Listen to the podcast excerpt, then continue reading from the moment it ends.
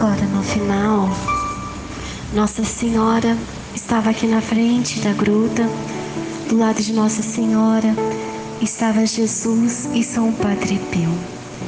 E Nossa Senhora pediu a todos que estão aqui que se aproximem no final aqui da gruta. Ela disse que queria, queria estar com o momento com cada um de nós. E que cada um que está aqui iria receber a sua bênção de maneira especial e de São Padre Pio. Então que vocês possam passar aqui na gruta para receber e ter a confiança que ela está aqui bem na frente da gruta.